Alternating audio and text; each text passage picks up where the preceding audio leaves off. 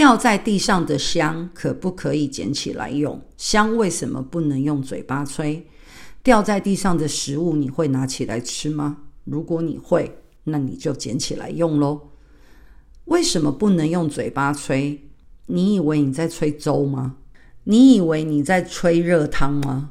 嘴巴有晦气，吹到了香上，这是一种对自己心意上的不尊重。你决定喽。谢谢大家，母娘慈悲，众生平等。